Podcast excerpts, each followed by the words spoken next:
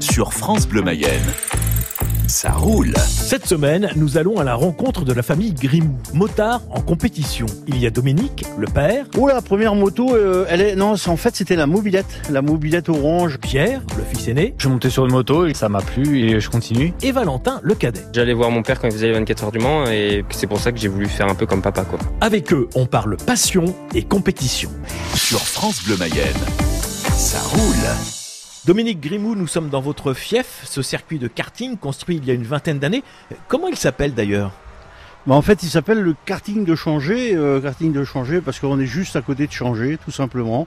Visuellement, c'est plus facile à, se repérer. On est juste à côté de la quatre voies, là sur euh, la route d'Ernay, donc on est à 3 minutes de Laval. Donc quand on passe euh, au bord de route, on voit le karting, on voit les drapeaux, on voit les cartes rouler sur la piste assez facilement. C'est du kart de loisir Ouais, c'est ça. Ouais. C'est pas du tout de compétition, c'est des euh, des cartes de loisirs. La piste, je l'ai dessinée en fonction des cartes que j'allais acheter. C'est vraiment que du loisir euh, pour tout le monde, hein, du petit au, grand, euh, des petits groupes sympas, des familles, des entreprises, un petit peu de tout. Mais ce n'est que du loisir. Il n'y a pas de compétition. C'est quoi comme carte? Il y en a combien? C'est des cartes bah, français, Sodi cartes avec des moteurs Honda. J'en ai donc une dizaine euh, sur une piste qui fait euh, un peu plus de 500 mètres par 7 mètres de large. Ça suffit bien pour s'amuser. Pourquoi avoir monté une piste de kart en fait? Eh bien, la passion des sports mécaniques, euh, c'est vrai que moi je suis motard, euh, bah, motard sur la route, euh, motard en compétition. J'ai toujours aimé la moto, la voiture, etc. C'est plus facile à l'époque de construire une piste de karting que de construire une piste de moto. On envisage toujours ça, là je sais pas dans quelle mesure, de faire une belle piste de moto de vitesse. Je pense qu'il y aurait beaucoup, beaucoup, beaucoup de monde à y venir.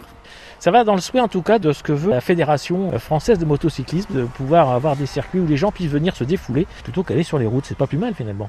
Ouais, effectivement, de plus euh, que le nouveau président, euh, Monsieur Poirier et Mayennais, on a discuté un petit peu, euh, bah, il y a déjà deux ans, euh, avec lui de choses et d'autres.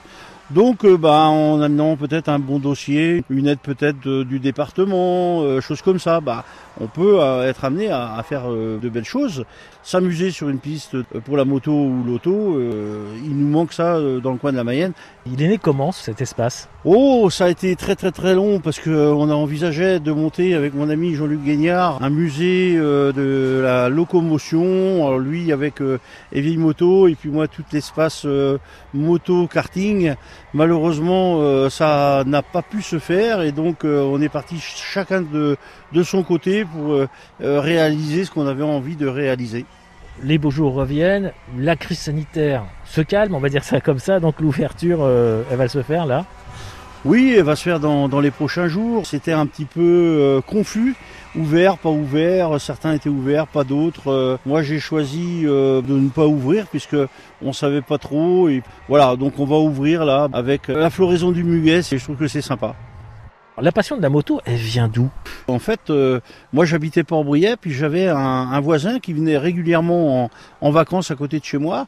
Il avait une super 350 RD Yamaha, et à chaque fois qu'il venait en vacances, j'étais fou. Je tournais autour et tout ça. Après, Port-Briet, il est arrivé bon, des, des gars avec des motos, des petites, des grosses et tout. Et puis euh, la passion, elle, elle est arrivée, je pense là, parce que personnellement, euh, moi, ma famille n'avait pas de voiture. euh, mes parents travaillaient à, la fonderie à Port-Briet, n'avaient pas de gros moyens financiers pour s'acheter ça.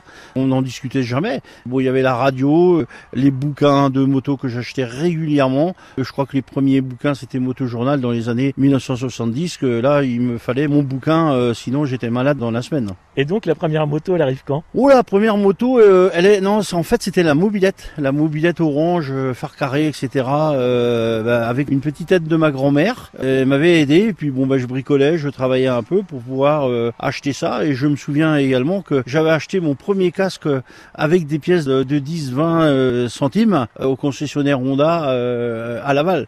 Monsieur Paillard qui, qui se souvenait de moi d'ailleurs. La compétition, elle est venue très vite derrière Très vite, non, euh, vraiment envie, mais pas au courant. euh, à l'époque, on n'avait pas les réseaux sociaux, pas toutes les informations. Motojournal traitait de certaines choses, mais c'était pas évident. Et puis, il fallait acheter quelque chose, donc euh, j'ai essayé de me renseigner. Bah, c'est là que j'ai connu euh, Guy Coulon, le célèbre Guy euh, qui travaille maintenant et patron de, Tech 3. On s'est rencontrés un jour, euh, lui montait au poteau et il avait une rutilante euh, Triomphe Bonneville. Et là, euh, j'étais à vélo et puis j'ai discuté et je me souviens toujours de ces petits mots. Euh, alors petit gars, la moto, ça te plaît?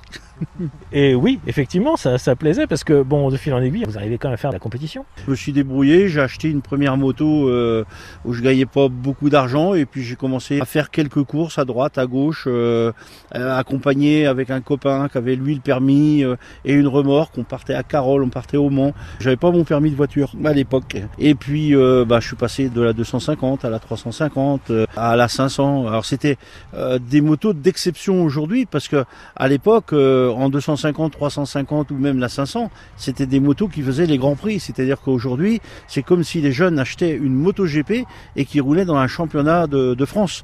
Donc ça, c'est quelque chose. C'est un souvenir qui reste gravé et j'en suis vraiment fier. J'ai fait un peu d'endurance aussi euh, sur des motos qui étaient de route là, la Honda RC30 où j'ai participé à, à plusieurs reprises aux 24 heures du Mans. Il y avait deux deux courses mythiques en France, c'était les 24 heures du Mans et les Bols d'Or. Et puis un jour, je me suis dit, allez, on se lance, on achète une RC30. Déjà, ça, veut, ça valait très très très cher. Euh, pour l'équiper, bah, c'était même pas la peine. Donc j'avais euh, monté une petite équipe.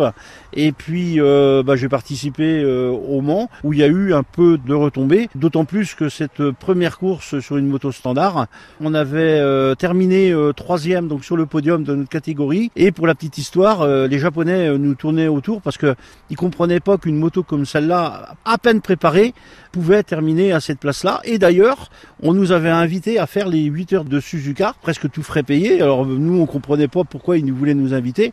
Et puis malheureusement, bah, c'est tombé un peu dans les oubliettes. Et on n'a jamais fait les 8 heures de Suzuka. Bien dommage. C'est dommage en effet. Et vous avez couru sur quelle période en fait? J'ai euh, couru depuis début 80 jusqu'à 89-90. Ça a été mes derniers 24 heures sur la Honda RC30, plus la vitesse, puisque je faisais également en parallèle un championnat de France de vitesse avec la fameuse 500 RG que j'ai brûlé malheureusement une fois euh, sur une course. J'ai fait une petite pause bah, pour monter une entreprise, le karting et tout, élever les enfants. Et après, en 2000, je me suis dit, allez hop, on remet ça. Et j'ai recréé une équipe, une association pour refaire les 24 heures en 2000. 2000, c'était mythique pour moi. Tout sur du nouveau matériel, des motos 1000 cm3, alors que dans le temps, on roulait sur des 750. On a fait la course. euh, euh, j'ai eu la chance de, faire l'arrivée. Avant, j'avais fait les départs. Donc euh, voilà, c'était sympa. Le départ des 24 heures du Mans à moto, c'est-à-dire euh, on traverse la piste avec toute la foule autour, c'est quelque chose?